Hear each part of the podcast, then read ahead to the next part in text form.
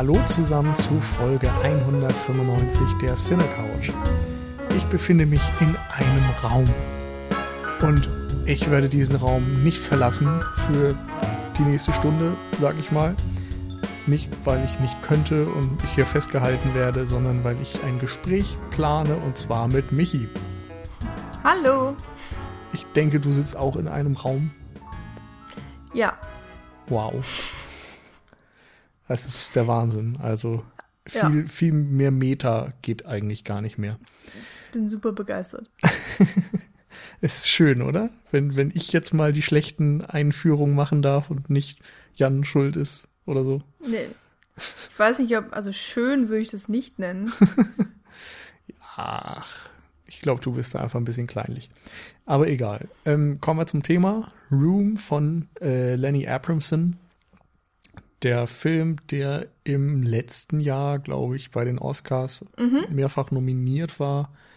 Äh, unter anderem für die beste Hauptrolle weiblich und da auch ausgezeichnet ja. wurde, ne? Genau. Brie Soweit Larson weiß, hat den Oscar gekriegt. Ja, Brie Larson, genau. Genau, war noch, nicht, noch ähm, nominiert tatsächlich für ähm, besten Film, ähm, beste Regie und bestes adaptiertes Drehbuch. Beste Regie, okay. Naja, gut. ähm, über Sinn und Unsinn der Oscars haben wir ja schon ausführlich in Folge 190 gesprochen. Ähm, auf jeden Fall ist es auch im Fall von Room so gewesen, dass die Aufmerksamkeit für diesen Film natürlich enorm gewachsen ist. Es handelt sich um eine Romanverfilmung und der Roman wiederum ist inspiriert unter anderem vom Fall Josef Fritzl der ja vor einigen Jahren die Öffentlichkeit stark bewegt hat, wo ja der Josef Fritzl über Jahre hinweg seine eigene Tochter in seinem Keller gefangen gehalten hat, sie vergewaltigt hat, Kinder mit ihr gezeugt hat dadurch. Und ähm, ja, eine ganz schreckliche Geschichte, der aber in diesem Roman und auch in der Verfilmung davon ähm, versucht wird, so eine andere, weniger erschreckende Perspektive vielleicht abzugewinnen, indem alles aus der Perspektive des kleinen Sohnes, des kleinen Jungen ähm, erzählt wird, Jack. Und ja, wie dieser Film dabei vorgeht, ob er das klug macht oder weniger und vielleicht auch mit welchen anderen Filmen sich das Ganze vergleichen lässt, darauf möchten wir jetzt in der nächsten Zeit ein bisschen eingehen. Du hast den Film jetzt schon zum zweiten Mal gesehen, richtig? Mhm, genau. Kannst du noch mal ein bisschen vielleicht unterscheiden, wie, wie war dein Ersteindruck und ähm, wie verhält es sich jetzt, diesen Film noch ein zweites Mal gesehen zu haben? Hm, also es ist gar nicht so einfach. Also ich weiß noch, dass ich bei der ersten Sichtung, ähm, also ich habe mich sehr darauf gefreut auf den Film, weil ich den Trailer gesehen hatte und ihn wirklich extrem interessant fand.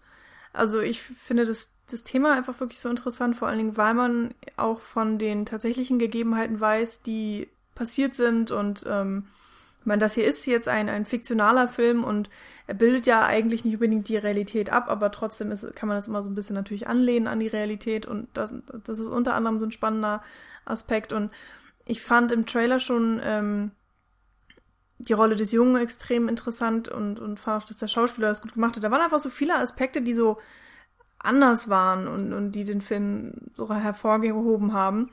Und dann, als ich ihn dann tatsächlich gesehen habe, weiß ich noch, ähm, war ich extrem genervt davon, dass mir eigentlich zwei Drittel des Films durch den Trailer schon vorweggenommen wurden. Also die Handlung ähm, wusste ich dann schon, was mich teilweise wirklich sehr genervt hat. Auf der anderen Seite habe ich ähm, das Schauspiel eigentlich sehr genießen können.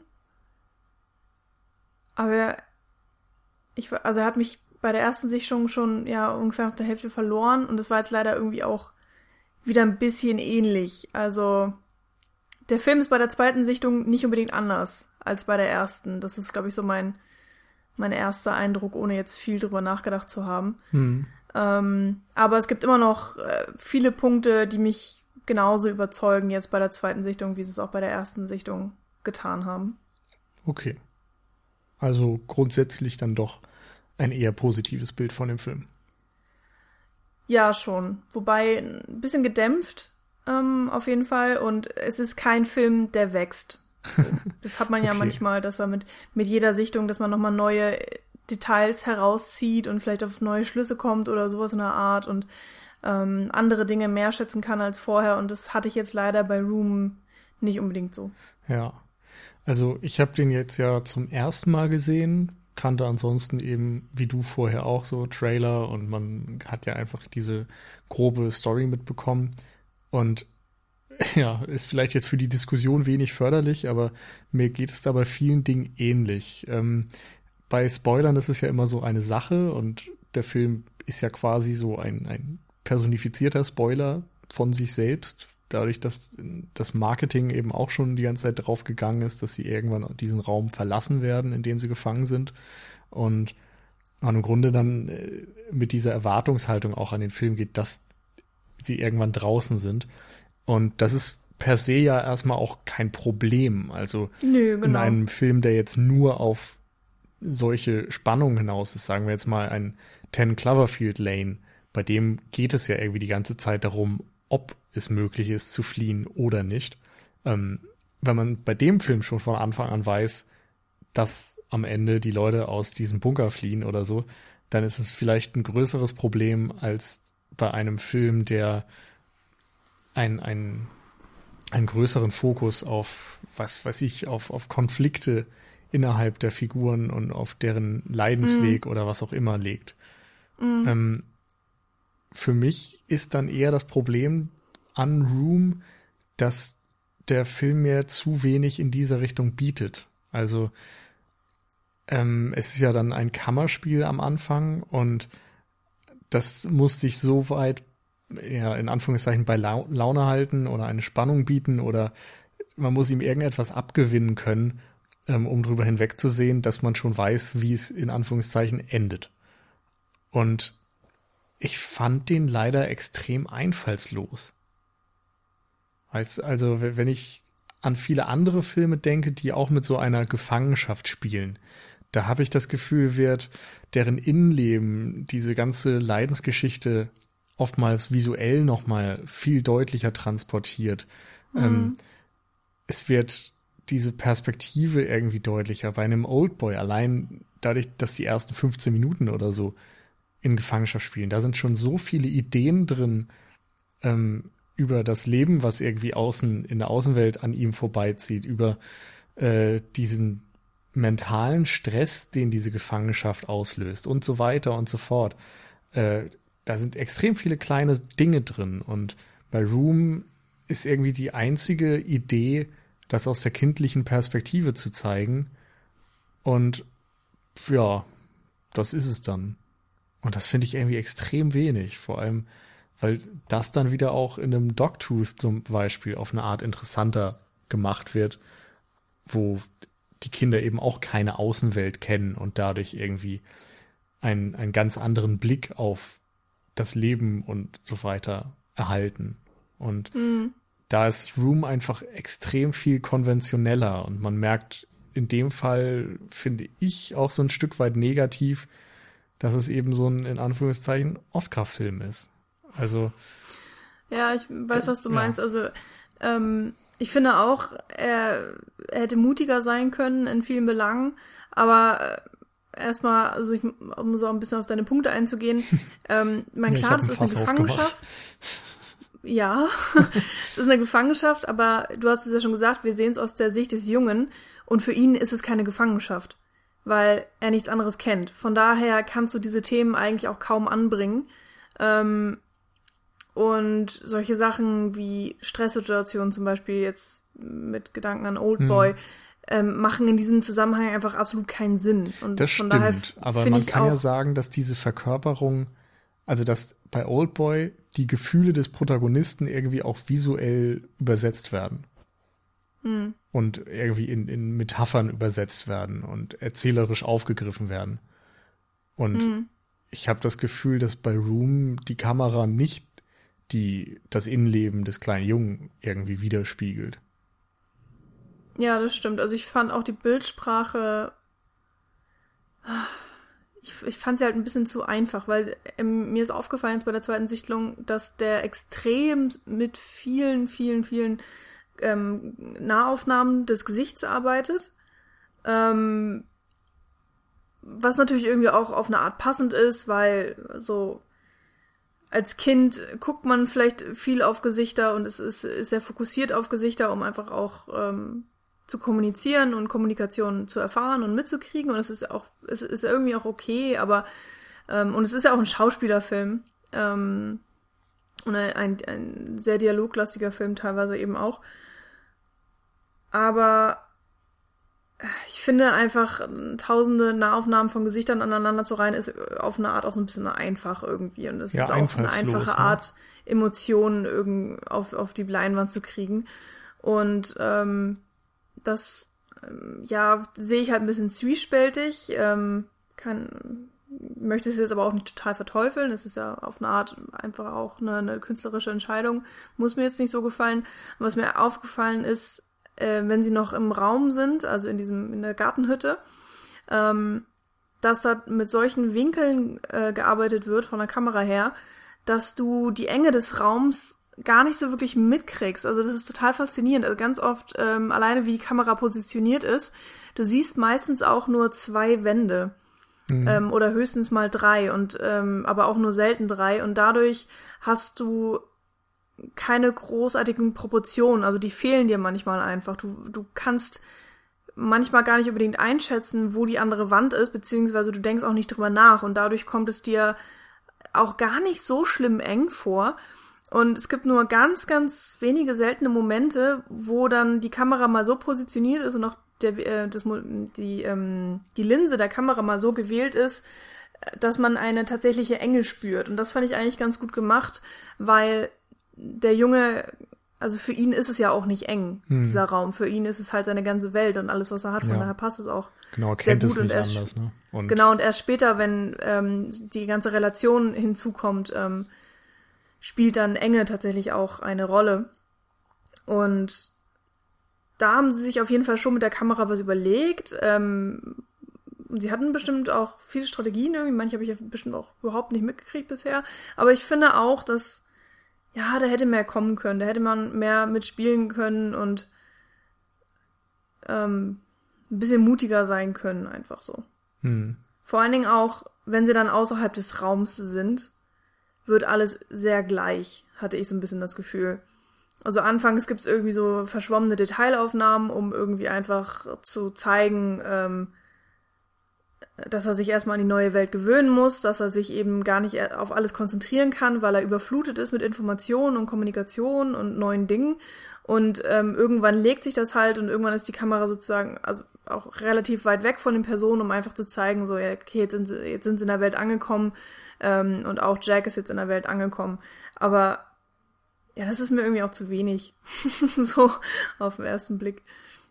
Ja, stimme ich zu. Ähm, Auf der anderen Seite, ich meine, ich habe jetzt auch nicht so die großartigen Ideen, wie man das noch tierisch hätte verbessern können. Vor allen Dingen, ich meine, wir haben hier einen kleinen fünfjährigen Jungen als, als mehr oder weniger Protagonisten.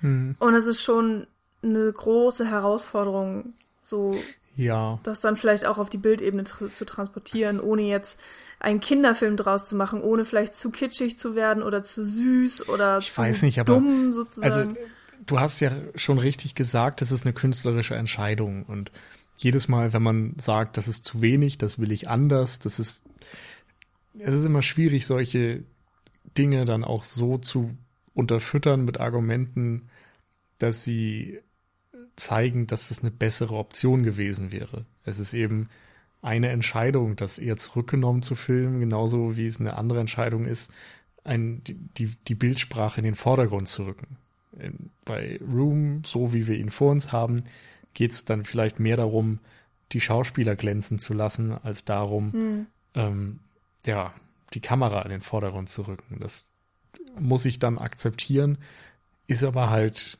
für mich nicht so schön. Also ich habe jetzt ganz spontan so ein bisschen an Mami gedacht zum Beispiel der ja damit arbeitet, dass am Anfang das Bildformat, glaube ich, eins zu eins ist und sich dann irgendwann dann wohl im Verlauf mal öffnet oder so. Ich habe den Film leider immer noch nicht gesehen. Ähm, ich auch nicht. Aber sowas hättest du ja zum Beispiel auch als Effekt machen können, um die Enge des Raumes deutlich zu machen und dann die Weite der Außenwelt als Kontrast dazu. Mhm. Oder keine Ahnung, irgendwie die, die Außenwelt noch viel bunter zu zeigen als den, den Raum oder so, dass du irgendwie noch mit mehr Lichteffekten oder Unterschieden arbeitest, dass das eine irgendwie ganz entsättigt ist und das andere total gesättigt von den Farben, so keine Ahnung. Ist manchmal ja auch mehr Klischee als eine gute Idee, will ich gar nicht sagen, aber ich meine, das sind jetzt Ideen, die habe ich mir in den letzten zwei Minuten so zusammengebaut. Ja. Also da erwarte ich irgendwie schon von einem Regisseur und, und einem kompletten Filmteam, dass sie sich da über einen längeren Zeitraum drüber Gedanken machen, wie man es am besten visuell umsetzen kann. Mm. Und für meine, für meinen Geschmack ist da nicht so viel bei rumgekommen. Nee, hast du schon recht. Also ich habe so das Gefühl, sie haben sich einfach darauf festgelegt, okay, wir haben hier ein Drama, ein, ein Charakterdrama von vorne bis hinten und ähm, das zeigen wir auf allen Ebenen. Mhm. So. Ja, mit daher, allen Vor- und Nachteilen. Also, wie gesagt, es war eine Erstsichtung und ich habe da mit Sicherheit auch diverse Dinge nicht beachtet. Also man kann ja nicht irgendwie gleichzeitig auf Schnittfrequenz und Kameraeinstellung und äh, Drehbuch und sonst was achten. Das ist einfach irgendwie ja. in einem Durchgang nicht machbar.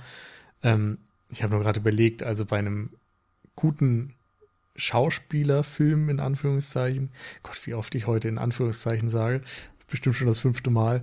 Ähm, aber bei einem Film, in dem eben die Schauspieler so sehr im Vordergrund stehen, Charakterdrama und so weiter, äh, ist es zum Beispiel ja oftmals hilfreich, wenig zu schneiden, damit ein darstellerischer Akt irgendwie auch Zeit hat, sich zu entfalten und nicht dann aus 20 verschiedenen, verschiedenen Performances am Ende dann so zusammen montiert wird. Ich mhm. könnte jetzt nicht hundertprozentig sagen, wie das in Room ist, aber mir sind zumindest keine langen Einstellungen aufgefallen. Mhm. Ja, mir jetzt auch nicht. Ähm, und ansonsten. Nee, keine so langen. Ja. Teilweise, also wird da ganz gerne so mit Montage gearbeitet, also um auch so den, den Tag zu zeigen, wie, wie dein Alltag einfach in ja. dieser Hütte ist. Ähm, und auch die Dialogszenen, die sind jetzt nicht komplett klassisch geschnitten, also jetzt kein Shot-Reverse-Shot oder so. Ich meine, klar, der wird immer mal genutzt, aber manchmal ist es auch, ähm, bleibt die Kamera auch auf dem Gesicht einer Person, um mhm. eben ähm, beides sozusagen zu zeigen gleichzeitig. Ja. Und aber naja, vielleicht, vielleicht also gehen wir tatsächlich mal zu dieser Montage, ähm, denn man muss mhm. ja oder man kann nicht nur über Bildsprache irgendwie äh, so eine Geschichte nochmal vertiefen und anders erzählen, sondern natürlich auch über das Gezeigte. Ähm, wenn man jetzt an ähm, den Tagesablauf denkt, den die beiden da verleben, mir sind da jetzt irgendwie auch keine interessanten Objekte, Bilder, Tätigkeiten ins Auge gefallen, die eine große doppelte Bedeutung transportieren würden. Also relativ prominent zum Beispiel ist ja dieses, ähm, wir backen einen Kuchen, wo dann später er auch dann irgendwie nochmal zeigen darf, dass er gut Eier äh, zerteilen kann. du weißt, was ich meine? Ja, aber ich weiß nicht, worauf du hinaus willst damit. Also, mir geht es ein bisschen was zeigt darum. Das genau? Nichts. Ach so. Zumindest ja, ist. Dann sind wir uns ja doch einig. Ja, vielleicht. Ich habe nur überlegt, also das war eigentlich mein eigentlicher Punkt, ähm, dass es gewisse Tätigkeiten gibt oder was auch immer, die eine doppelte Bedeutung haben können. Ich bezweifle aber, dass dieses Kuchenbacken jetzt so eine doppelte Bedeutung in dem Fall besitzt. Nee, ich, ich glaube, es soll einfach zeigen, dass ähm, Brie Larson, oh Gott, wie heißt sie? Ma. Sie heißt tatsächlich Ma, einfach nur. Okay. Die Mutter, Mama, mhm. ähm, dass sie eben versucht hat, ihrem Kind eine nahezu, ja, normale Zeit zu bieten, eine nahezu normale Kindheit irgendwie, wie soweit es ging. Und dadurch, dass die Eier immer wieder angebracht werden, wird halt vielleicht so ein bisschen deutlich, okay, guck mal, im Raum haben wir Kekse, äh, Quatsch, einen Kuchen gebacken und jetzt hier in der, in der normalen Welt ähm, macht er es auch. Und es sind Sachen, die er schon kennt. Und ich meine, es gibt ja 20 Millionen Sachen, die er noch nicht kennengelernt hat. Und er, er weiß noch nicht mal, was ein Baum ist, ähm, weil sie ihm das nicht zeigen konnte. Aber sie konnte ihm immerhin zeigen, was ein Kuchen ist und wie man Eier aufschlägt. Und das macht er dann eben auch dann in der normalen Welt. Also das, da so ein bisschen die Brücke geschlagen wird ähm, zwischen den beiden Räumlichkeiten. Hm. Also ich glaube, es ist wirklich nur so ein in, inhaltliches ähm, Mittel. Ja. Und da bin ich dann halt wieder an dem Punkt, wo ich das Gefühl habe, irgendwie ist das so ein bisschen einfallslos. Da wird nichts Mhm. Zusätzliches geboten, da sind keine Momente, die mir dann eben in einem neuen Kontext andere Details eröffnen und neue Blickweisen eröffnen. Mhm. Und das ist so ein bisschen schade. Ja, schon. Vor allen Dingen habe ich mich manchmal auch ähm, dabei ertappt, dass ich mich gefragt habe, so aus welcher Perspektive sehen wir das jetzt gerade? Weil du hast den Podcast angefangen und gesagt, äh, wir sehen es alles aus der Perspektive von dem Jungen. Und da muss ich halt kurz stutzen, weil ich mir da tatsächlich gar nicht so sicher bin. Also vielleicht ist es auch wirklich so gewollt, aber ich finde, in manchen Szenen wird sich sehr viel Freiheit herausgenommen. Also dass, dass man Mhm. auch das Gefühl hat, dass Ja. die Kamera dann wegbricht von der Perspektive des Jungen und, und so eine freie Perspektive annimmt, was ja vollkommen okay ist, will ich jetzt nicht. Ähm, also ich habe manchmal das Gefühl, es ist nicht stringent durchgezogen. Ja, ähm, das stimmt auch.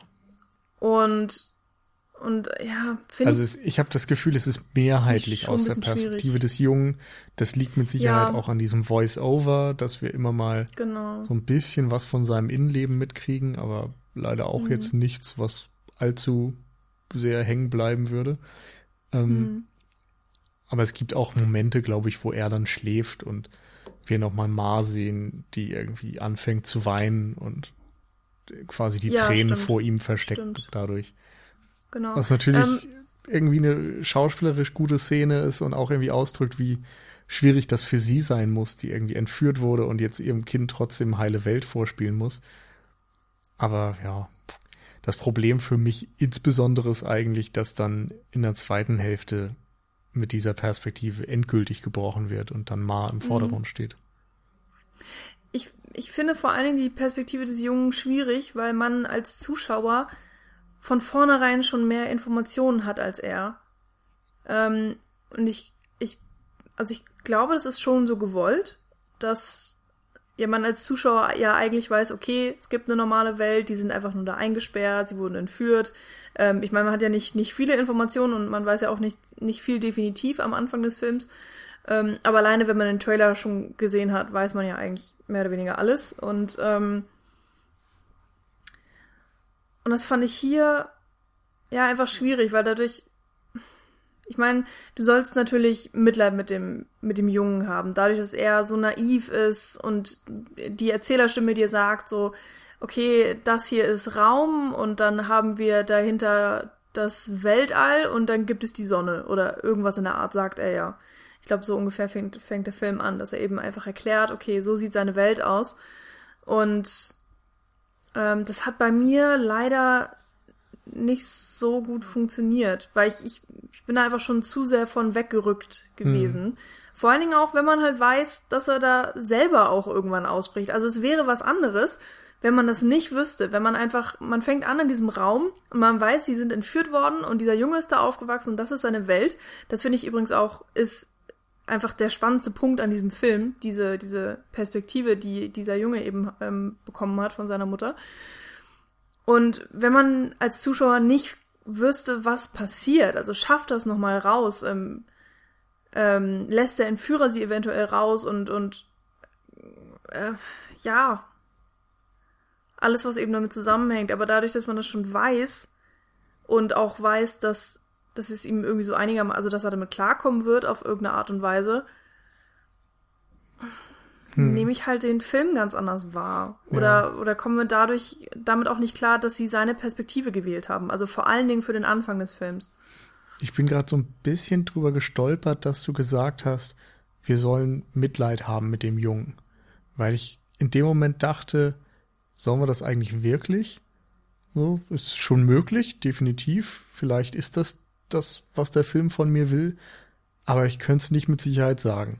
Und das führte mich dann zu der nächsten Frage, was möchte dieser Film denn eigentlich von mir? Was möchte er mir eigentlich erzählen? Und da gibt es natürlich viele Möglichkeiten. Geht es darum, ähm, irgendwie zu erzählen, dass man in selbst den schwierigsten Situationen nicht den Lebensmut und, und die, äh, die Hoffnung verliert? Oder geht es um eine schwierige Mutter-Kind-Beziehung oder geht es um darum, irgendwie ein, eine Gefangenschaft hinter sich zu lassen und auszubrechen? Geht es darum, wie ein Junge, der nichts anderes kennt, auf einmal die Welt wahrnimmt? Und das sind alles Möglichkeiten, aber irgendwie scheint mir keine so richtig zu Ende gedacht. Hm. Ja, gebe ich dir recht. Ich habe da jetzt auch keine definitive spontane Antwort für. Also ich habe ja vorhin schon mal gesagt, für mich ist es einfach ein Charakterdrama, so mhm. durch und durch. Ähm, und ich, für mich steht im Fokus tatsächlich die Beziehung zwischen Mutter und Jack und und ja, seine, seine Weltanschauung, ähm, die dann eben zerbrochen wird. Ja. Aber bei seiner also Weltanschauung da habe ich das Gefühl, dass es im, im, zweiten, in der zweiten Hälfte des Films relativ obsolet. Da kommt nicht mehr viel. Natürlich mhm. sehen wir dann immer noch mal so, ja, ja, er fand es gar nicht so schlimm in dem Raum und wird da ruhig wieder mal zurückgucken und er hat den dann vielleicht viel größer in Erinnerung, als er dann tatsächlich war. Aber da sind irgendwie keine großen Inhalte, die jetzt über den Film hinaus im Gedächtnis bleiben würden. Bei mir jedenfalls. Ähm, die Mutter-Kind-Beziehung ist tatsächlich ganz spannend. Da können wir auch gerne noch mal ein bisschen näher drauf eingehen, was die, die wichtigsten interessanten Aspekte dabei sind. Aber vieles andere wird irgendwie nicht beleuchtet. Also die, diese Schwierigkeit, da unten erstmal zu leben, eingesperrt zu sein, hast du ja auch selbst schon gesagt, wird jetzt im Gegensatz zu einem Oldboy zum Beispiel ganz weit in den Hintergrund gerückt, damit man eben ja nicht zerbricht daran. Ähm, dadurch äh, ist es aber auch dann, finde ich, umso schwerer Mitleid zu haben, weil dafür müssten die ja wirklich leiden. Und ich habe nicht das Gefühl, dass der Junge leidet, weil er mhm. eben von, von Ma abgeschirmt wird, davon mhm. diese Gefühle zu haben. Ähm, um den Entführer wiederum geht es irgendwie auch überhaupt nicht. Der spielt ja eine absolut untergeordnete Rolle mhm. und seine Motive oder so.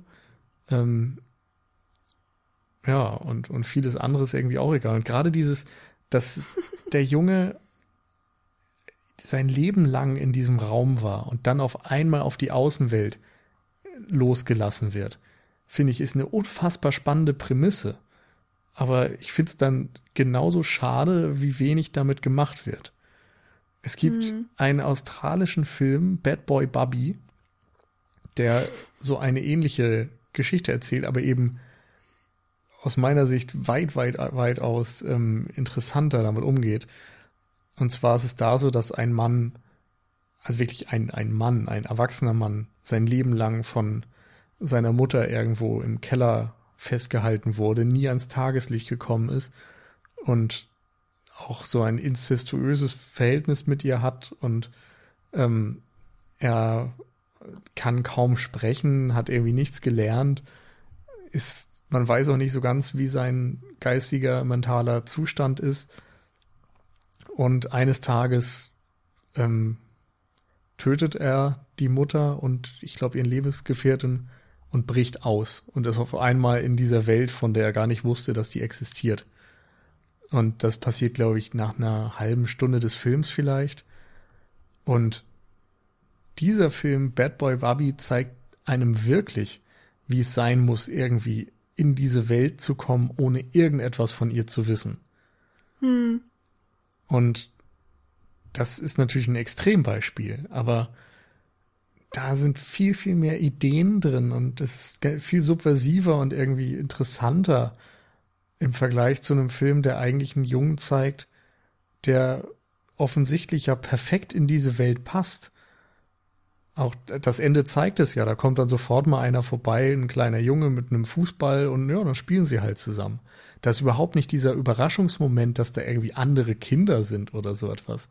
Also es ist alles für ihn irgendwie gewöhnlich, obwohl er es eigentlich gar nicht erlernt hat. Und ja, dadurch passiert dann natürlich auch nicht weiter viel. Ja, ich gebe dir recht. Also ich überlege gerade, was mich so stört. Also vor allen Dingen, wenn sie eben aus dem Raum ausbrechen. Also wenn ähm, wenn man jetzt einfach mal annimmt, dass, dass es, äh, solange sie in Raum sind, äh, geht es eben um den Jungen und es geht darum, wie er die Welt wahrnimmt. Ähm, dann tut es das definitiv nicht mehr, wenn sie außerhalb des Raums sind, weil dann geht es tatsächlich eigentlich nur noch darum, wie beide, also die Mutter und der Junge irgendwie in der normalen Welt ankommen. Und ähm, ich will nicht sagen, dass die Perspektive sich dann ändert, also da haben wir auch schon mal irgendwie drüber geredet, mhm. über die Perspektive, aber dass auf jeden Fall so der Fokus sich ein bisschen verschiebt und oh, es ist so schwierig zu sagen. Also ich meine, du hast ja angefangen mit, mit der Frage, was will der Film eigentlich oder was will der Film zeigen? Und je mehr ich drüber nachdenke, desto schwieriger fällt es mir, da großartig irgendwas zu sagen. Weil es auch gefühlt so wenige Konflikte gibt. Also vor allen Dingen, wenn sie aus dem Raum draußen sind. Da hast du erstmal das Problem, ähm, also ich meine, sie sind dann bei den Großeltern oder bei mhm. den Eltern von, von Ma, von Brie Larson, ähm, und müssen da so ein bisschen lernen anzukommen auf irgendeine Art und Weise. Ähm, nee, Quatsch, erstmal hast du das Hospital, na, ist ja egal. Und dann, ja, hat sie einen, einen Suizidversuch und ähm, wer es nicht wusste, wir spoilern den ganzen Film. oh, tut mir leid. ah, egal. Aber ihr, ja, Suizidversuch, also das heißt, sie hat überlebt, dann kommt sie erstmal in eine Klinik und ist weg von ihm und er ist alleine und irgendwie, es plätschert alles so vor sich hin. Du hast, mhm. du hast zwar Entwicklungen, weil, weil Jack sich auch weiterentwickelt und ähm, also für ihn ist das Leben zwar schwierig, aber irgendwie er geht so Schritt für Schritt und Brie Larson bricht ja eben unter dem ganzen Druck zusammen und eben auch darunter, dass ähm, ja, dass das Leben vielleicht doch nicht so ist, wie sie sich die ganze Zeit vorgestellt hat. Also, dass die Realität sie jetzt einfach einholt. Und am Ende sind sie irgendwie wieder zusammen und, und die, die Nachricht ist dann so, ja, sie werden es schaffen, ähm, sie haben ja einander und ähm, so der, der große, schwere Schritt ist vorbei und jetzt können sie anfangen, ihr normales ähm, Mutter-Jungen-Leben zu führen, auch wenn es wahrscheinlich nie normal sein wird aufgrund ihrer hm. Geschichte. Aber irgendwie, das ist so, es ist mir zu wenig und ich ja. habe auch, glaube ich, die Charaktere einfach nicht genug kennengelernt, um mich großartig für sie zu freuen. Also auch am Ende des Films, wenn sie aus der Klinik wieder draußen ist und ähm, Jack hat einen Spielgefährten gefunden. Das ist zwar irgendwie alles schön, so, also ich, ich finde der ganze Film, der ist halt auf so eine Art schön, aber er gibt mir zu wenig. Er nimmt mhm. mich jetzt nicht auf diese Gefühls- und Emotionsreise mit, die ich mir erhofft hatte. Also vor allen Dingen bei diesem extrem starken Thema. Also das sind ja wirklich alles ähm, Sachen, also wir haben es ja schon gesagt, die sind in der Realität so passiert, aber trotzdem ist das ja so weit weg gleichzeitig schon von der Realität. Das sind alles ähm, ja Themen, die extrem wenigen Menschen, also Gott sei Dank, hm, passieren. Ja. Äh, es ist immer noch ein, ein Verbrechen, ein ganz schlimmes Verbrechen, was hier passiert und, und ähm, und irgendwie ähm, kommt es mir aber eben nicht so vor. Also es ist fast einfach schon eine etwas außergewöhnlichere Mutter-Jungen, äh, Mutter, Mutter-Sohn-Geschichte irgendwie mit halt so einem kleinen ja. Dreh, der aber nicht ähm, voll ausgenutzt wurde. Ja. Und das wäre halt okay, wenn es dann alles aus seiner Perspektive erzählt wäre, so dass man sagen könnte, alle beschützen ihn eben vor dieser Erkenntnis, dass er eigentlich mhm. ein ganz, ganz schlimmes Leben basierend auf einem Verbrechen geführt hat. So, das wäre irgendwie ein interessanter Film, aber auch dieses Ankommen, also dass sie irgendwie ihren Platz finden müssen und so, was du angesprochen hast, das findet ja auch irgendwie auf so eine merkwürdige Art und Weise fest, weil am Ende des Films du irgendwie nicht das Gefühl hast, dass sie angekommen sind und ihren Platz gefunden mhm. haben. Ich meine, was macht Ma denn jetzt so beruflich? Was ist denn jetzt ihr Plan für die nächsten paar Monate oder so? Da, mhm. da, ist nichts, also da passiert gar nichts. Ähm, das Einzige, was wirklich und von Anfang bis Ende im Film im Vordergrund steht und das wahrscheinlich deswegen auch dann wohl das äh, für die Filmemacher wichtigste Thema zu sein scheint, ist die Beziehung zwischen Ma und Jack. Und mhm. da finde ich, sind schon interessante Momente drin und auch so gewisse Aspekte über das Verhältnis von Eltern und Kindern an sich, die dann auch nochmal durch Ma und ihre Eltern wiederum ähm, von der anderen Seite beleuchtet werden. Das finde ich ist so der stärkste Aspekt an dem Film. Ähm, wie gesagt, im Raum versucht sie irgendwie alle schlechten Dinge von Jack fernzuhalten, ihn irgendwie dann auch auf lange Sicht befreien zu können, als es quasi nicht mehr auszuhalten ist in diesem Raum, weil sie um ihr Leben und das Leben ihres Sohnes dann auch fürchtet. Und an der Außenwelt scheint er sich dann relativ schnell zu akklimatisieren. Und für sie ist es irgendwie viel schwieriger, weil sie diese, ja, mhm. weil sie mhm. eben weiß, was ihr geschehen ist, weil ihr dieses Unrecht geschehen ist, was ihm im Grunde ja auch, ähm, ja, doch, es ist ihm auch geschehen, aber er kennt es eben nicht anders. Also er wurde ja. nicht entführt, er wurde nicht vergewaltigt und dann festgehalten. Für seine Begriffe hat er ein normales Leben geführt. Weil er ja, es halt nicht anders sagen, kennt. Genau, also äh, ihr, also Ma, wurden sieben Jahre ihres Lebens gestohlen und das auf sehr grausame hm. Art und Weise und ihm wurde sozusagen ein neues Leben geschenkt. Oder, oder ein. Genau. Eine neue Re Realität, also wenn man das jetzt und vor allem weiß er eben auch nicht, was ihm entgangen ist am Anfang mal. Genau. Weil er das Gefühl hat, er, er lebt ein normales Leben. Ihr wiederum ist hundertprozentig klar, dass dort sieben Jahre ihres Lebens, ihre gesamte Zukunft, wie sie sich die ausgemalt hat, mhm. gestohlen wurde. Und dementsprechend ja. tut sie sich eben auch dann schwerer, äh, sich zu akklimatisieren, vor allem, weil sie verständlicherweise natürlich auch ja, sich selbst dadurch ähm, bemitleidet und, und äh, sich sehr schwer tut, ihren Platz zu finden, aber dann auch irgendwie sich einzugestehen, dass ihre Eltern zum Beispiel dann auch sagen, naja, für mich war es jetzt auch nicht einfach.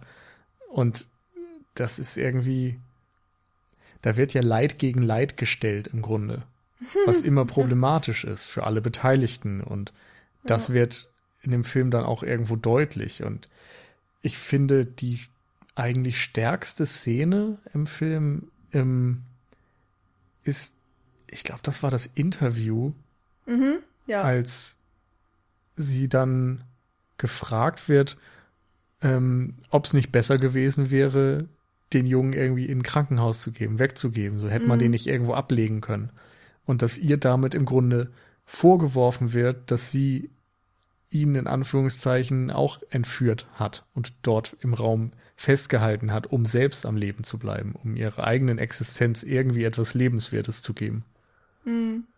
Das eine ganz, ganz, ganz perfide Wendung ist, wenn du dir vorstellst, was diese Frau durchmachen musste, dass ihr dann noch quasi so diese Täterschaft mit untergejubelt wird. Ja, so habe ich das gar nicht verstanden. Also ich finde Täterschaft ist da vielleicht also für meine Begriffe ein bisschen zu hart gegriffen. also das ist zumindest das, was sie ähm, da empfinden muss, oder? Dass sie sich diese weiß Frage stellt. Weiß ich nicht. Es ist auf jeden Fall, also ich, es ist schon eine extrem fiese Frage und ich, ich äh, mochte diesen Moment im Film auch wirklich besonders. Ähm, aber im Grunde wird ja nur danach gefragt, ähm, ob sie sich bewusst ist, sozusagen, wie egoistisch sie eigentlich gehandelt hat. Und ob sie, ja, ob, also einerseits, ja, ist sie sich dessen bewusst und, und kommt sie damit klar oder, ähm, ich meine, die, die Frage zieht natürlich auch einfach darauf ab, so, warum hat sie denn so gehandelt, wie sie gehandelt hat? Also warum hat sie diesen Jungen da behalten und ähm, es hätte ja auch alles schief gehen können. Also ich meine, dieser Fluchtversuch, mhm der ist ja so unglaublich absurd, da hätte so viel schief gehen können und es ist es Gott sei Dank nicht und im Endeffekt sind die beiden da lebend rausgekommen und so weiter. Ähm, aber ja gut, also das bringt nichts darüber zu spekulieren. Ähm, Täterschaft habe ich jetzt tatsächlich nicht unbedingt gesehen, aber es ist ja, natürlich aber ich meine, auch eine, eine moralische Bürde, die oder diesen Egoismus ist ja auch ein bisschen ja. unerheblich. Das ist ja Wortklauberei am Ende. Also ja. sie hat ja zumindest dadurch irgendwie ja, ich will nicht sagen, eine Mitverantwortung vielleicht. Ja, eine moralische Schuld. Eine moralische Schuld, Fall. meinetwegen so. Ja.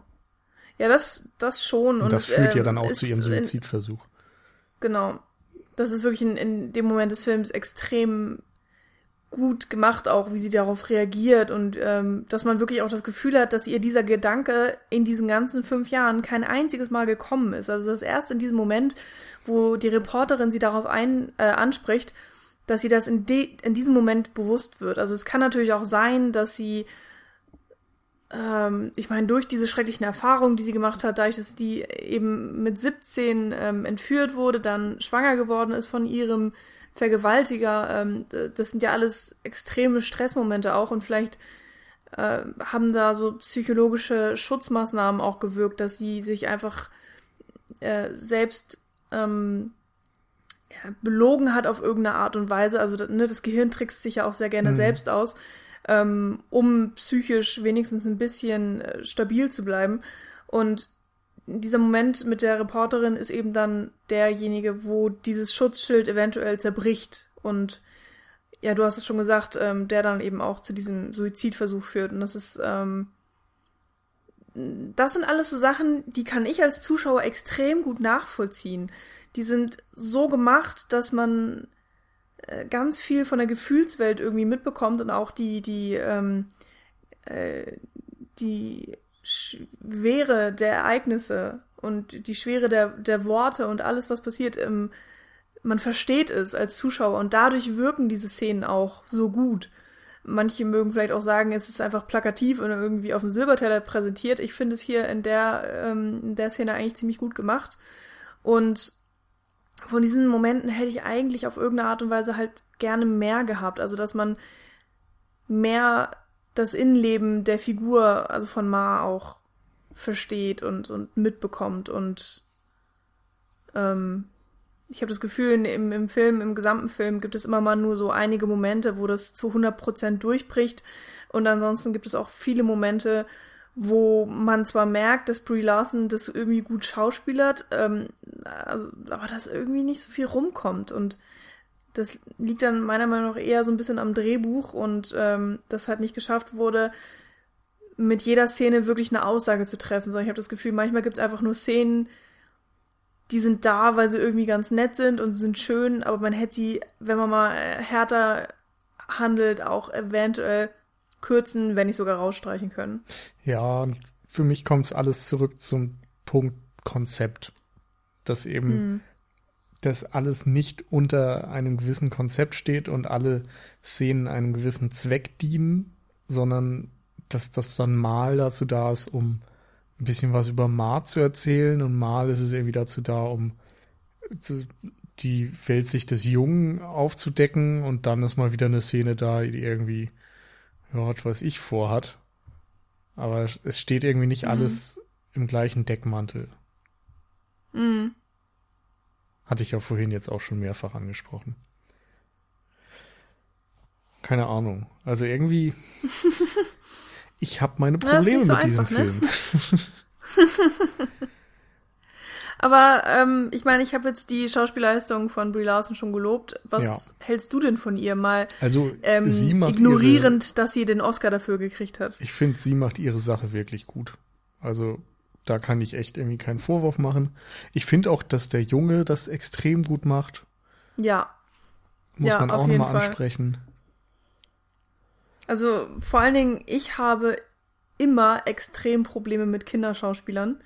Ähm, bezieh beziehungsweise nicht unbedingt mit den Schauspielern, sondern immer auch mit den, wie die Figuren geschrieben sind, weil das dann immer es sind so Helden und die können irgendwie alles und sie sind ja. ultra schlau und also Kinder ähm, sind noch öfter Stereotype als Erwachsene, hat man das Gefühl. Ja. Ne? Und es ist irgendwie so grausam und und dann overacten die Kinder halt so super gerne und hier bei Room hat man wirklich das Gefühl, dass der Junge mit Brie Larson auch extrem gut zurechtkam. Also es gibt viele Momente, wo er dann sehr herzlich lacht und es ist auch immer mhm. so, ein, so, so, ein ehrliches Lachen ja. einfach. Das ist halt total schön, wie die beiden auch miteinander interagieren und auch wenn er in, in am Anfang des Films ähm, in Raum hat er mal so einen Wutausbruch. Ähm, ich glaube einmal mhm. wegen des Kuchens. Ähm, und dann noch irgendwie, weil er, weil er nicht anerkennen möchte, dass es noch mehr gibt außerhalb des Raums. Und diese Wutausbrüche, wenn er dann wirklich Brie Larson anschreit, die, die kaufe ich ihm ab. Ja, also ich finde, ich finde die nicht zu viel, sondern irgendwie passt das. Und das ist eine extrem große Herausforderung für so ein kleines Kind. Hm. Und sich auch selber hineinzuversetzen in diese Idee, dass dieser kleine Junge, also der, der Jack, dass er nichts anderes kennt als diesen Raum und dass alles andere neu für ihn ist. Ich finde, das hat, hat der Schauspieler ähm, extremst gut umgesetzt. Also da habe ich ja wirklich äh, Hochachtung für, wie gut sie den gecastet haben. Und ähm, ich meine, keine Ahnung, ob der jetzt nochmal irgendwelche anderen Filme dreht oder vielleicht war das jetzt sein, sein einziger und letzter, wer weiß, aber. Wird sich zeigen. Ähm, ja, äh, also andersrum hätten sie da einen Schauspieler gewählt, der nicht hundertprozentig gepasst hätte, dann wäre der Film einfach den Bach runtergegangen. Ja, und dann hätte stimmt. da keiner drüber geredet, dann hätte Brie Larson auch noch so gut schauspielern können. Das wäre im, im Sand versunken. Ja. Ich habe irgendwo noch gelesen, das fand ich ganz schön, ähm, dass Brie Larson explizit nochmal dafür gelobt wurde, dass sie solche Reaktionen aus diesem Jungen rausbekommt. Also, dass, dass Hm. sie irgendwie da einen guten Draht hat. Und dann auch mit dem Hinweis, dass ihr das in Short Term 12 schon sehr gut gelungen ist. Und Hm. den Schluss hatte ich irgendwie vorher gar nicht gezogen, aber das stimmt auf jeden Fall. Also, sie hat ja in Short Term 12 eine ähm, Jugendarbeiterin quasi gespielt, also eine junge Sozialarbeiterin, würde man vielleicht eher sagen, die in so einem Jugendheim für, ich glaube, Waisenkinder arbeitet und ja, hat da eben dann eher so mit 13-, 14-Jährigen vielleicht zu tun, aber macht ihre Sache dort auch extrem gut. Hm. Ja, und äh, da, da wurde eben dann in beiden Fällen darauf hingewiesen, dass sie es irgendwie schafft, aus ihrem Gegenüber, aus ihrem Schauspielpartnern sehr gute Leistungen hervorzuholen. Und das kann ich schon Mhm. unterschreiben. Das äh, macht sie sehr gut. Und das ist Ich dann mein- auch wieder auf der anderen Seite der einzige Punkt, wo ich sagen würde, da kann ich verstehen, dass dann Lenny Abramson auch irgendwie als bester Regisseur nominiert wurde für die Oscars, weil Mhm. er diese Leistung aus dem Jungen rauskriegt und aus äh, Breeze Larson natürlich genauso. Ansonsten finde ich seine Regie halt echt nicht der Rede wert.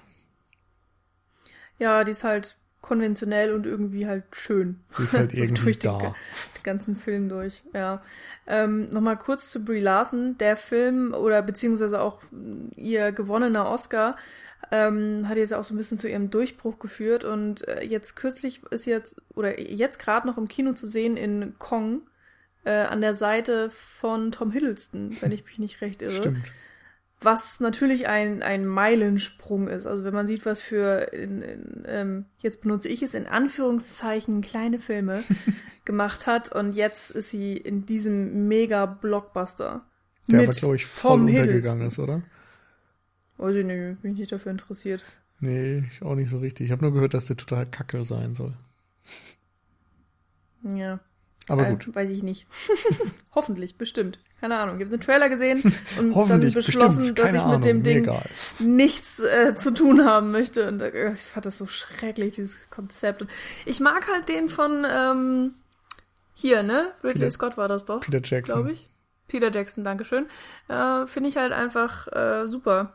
Und ich brauch, ich brauchte einfach keinen anderen, keinen neuen King Kong. Das war mir alles Ich egal wollte und sagen, früh. und das also war ich ja schon der dritte Versuch oder so, ne? Ich meine, Ja, ja. es gibt den aus den 30ern, dann gibt's den aus, ich glaube, 76 oder so, aus Japan. Und dann Ich kann es nicht den sagen. Peter es gibt Jackson. King Kong. Und wahrscheinlich Ja, dann es noch gibt 20 ja Millionen andere Affen, die irgendwie King Kong nachempfunden sind. Ja, vor allem die Figur des King Kong taucht ja auch gerne mal irgendwo auf. Also ohne, Ja. dass der Film jetzt nach ihm benannt ist, aber dass, dass seine Figur irgendeine Rolle spielt und sei es nur, dass er gegen Godzilla kämpft oder was auch immer.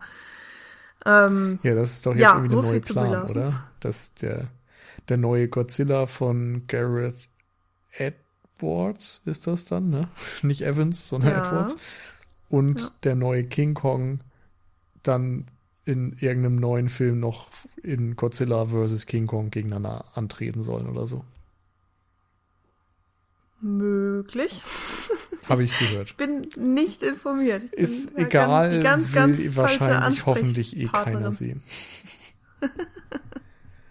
naja. Ähm, was ich jetzt noch zu Raum sagen wollte, weil Mhm. ich ja äh, anfangs äh, meinte, dass ich äh, immer noch viele Stärken des, äh, des Films sehe, also auch bei der Zweitsichtung. Ähm, ich will es nicht komplett revidieren, aber mir ist halt bewusst geworden, dass die vielen Stärken gar nicht so viel sind. Also Mhm. allein von der Anzahl her. Aber ich finde, der Film, es ist ein Charakterdrama und die Schauspieler überzeugen. Und das ist halt in einem Charakterdrama einfach am meisten wert. Also ein Charakterdrama mit beschissenen Schauspielern ist halt Ja. eine Null. Ähm, Und von daher funktioniert der Film für mich auch noch einigermaßen. Wobei ich sagen muss, dass die erste Hälfte für mich viel, viel stärker ist als die zweite Hälfte, weil ich auch das Gefühl habe, wenn sie dann in dem Haus der, der Großeltern sind, passiert einfach stellenweise gar nichts. Also du hast Szenen, in denen nichts rüberkommt, die einfach leer sind, du hast leere Bilder, äh, die halt irgendwie so, ja, die sind schön und nett und äh, aber die, sind, die hätte sie nicht gebraucht und da gibt es für mich zu wenig Entwicklung. Ähm, und das einzige Highlight in der zweiten Hälfte ist für mich dann tatsächlich dieses ähm, Interview und ähm, dann die damit verbundene Entwicklung der, der Figur von Brie Larson. Aber alles andere lässt mich halt leider viel kälter, als es eigentlich tun sollte. Ähm, vor allen Dingen, wenn man bedenkt, ich bin im gleichen Alter wie die Figur von Brie Larson. Hm. Also ich meine, ich habe jetzt natürlich keinen fünfjährigen Sohn. So ich wollte gerade sagen, nicht, ich habe schon drüber nachgedacht, ob das vielleicht ein Film ist, der bei Eltern noch mal ganz anders zieht. Ja, bestimmt. Also das könnte ich mir vorstellen, aber ja, ein guter Film liefert halt auch mehr als eine emotionale Reaktion. Und hm. ich habe das Gefühl, wie du sagst, die Schauspieler sind gut und vielleicht spürst du Emotionen, bist dadurch irgendwie drin, aber mehr ist halt irgendwie nicht. Und ich hatte mir definitiv mehr erhofft. Ich finde hm. auch für so ein tiefgreifendes Thema und so ein bedrückendes Thema ist der Film dann einfach viel zu belanglos und viel zu egal irgendwie und hat mir leider sehr wenig gegeben. Ich hätte gerne mit jemandem noch gesprochen. Das ist jetzt natürlich auch ein bisschen schade, dass wir beide so der ungefähr gleichen Meinung sind. Ich hätte gerne mit jemandem gesprochen, der den Film wirklich super findet und vielleicht so ein bisschen besser erklären kann, was für sie oder ihn die Faszination dann auch von dem Film ausmacht mhm. und die Qualität, weil ich von der einfach nicht so viel gesehen habe. Leider. Mhm. Also ich weiß noch, bei der ersten Sichtung war ich unter anderem auch so in den Bann gezogen, weil ich mir immer wieder bewusst gemacht habe, in welcher Situation der Junge gerade ist. Also ich habe mir immer wieder im Kopf sozusagen wieder gespiegelt, was, was der Junge eben nicht weiß. Und ähm, das macht auch zu einem Großteil die Dramatik des Films eben aus, mhm. also seine Naivität. Aber das ist halt auch ein bisschen anstrengend und eigentlich nicht unbedingt die Aufgabe des Zuschauers, glaube ich, sich das jedes Mal so wieder vor Augen zu rufen. Aber naja, keine Ahnung. Vielleicht sind wir ja auch nur ähm, ein, ein Teil von einer Gruppe und diese Gruppe liebt diesen Film eigentlich abgöttisch und wir, wir checken es einfach nicht. Who knows? Ähm, aber gut. Ja. Wenn uns da jemand auf die Sprünge helfen kann und ein bisschen mehr erklären kann, was an dem Film jetzt super geil ist, immer her damit. Wir freuen uns über Kommentare und sonst was. genau. Wir sind natürlich immer über die üblichen Kanäle zu erreichen. Einfach äh, Cinecouch suchen und dann findet ihr uns bei Facebook, bei iTunes, bei Twitter. Ähm, bei Letterboxd sind wir auch alle vertreten. Ähm, genau, unsere Podcasts sind noch auf Podcatcher. Richtig? ja, jeder Podcatcher sollte Podcasts kriegen. Podcast.de. Podcast.de. Ja. So, also, ja. mein Gott, überall, wo genau. es Podcasts gibt. Machen wir es uns einmal ähm, einfach. Last but not least möchten wir natürlich auch unseren Patreons danken. Das ist einmal der Markus Halmitschlager und Ulf P. Vielen, vielen Dank. Dankeschön. Wir freuen uns immer noch sehr, dass ihr so wacker uns unterstützt und wir freuen uns natürlich generell über alle Unterstützer. Ähm, ihr müsst uns nicht unbedingt Geld schenken, aber wir freuen uns auch sehr über Geld. Immer, ganz viel. Genau. Und ähm, in der nächsten Folge sind wir dann auch wieder zu dritt. Hoffentlich, vielleicht. Mal schauen. Genau. Aber wir sagen noch nicht, was es ist.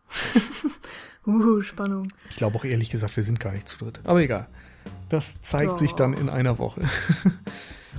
oder halt auch viel später oder nie. Wir haben ja jetzt mittlerweile halt auch fast 200 Folgen im Backkatalog sehr viele verschiedene Filme. Wer Bock oh hat, darf da gerne mal reinhören. Gut, dann in diesem Sinne auf Wiederhören.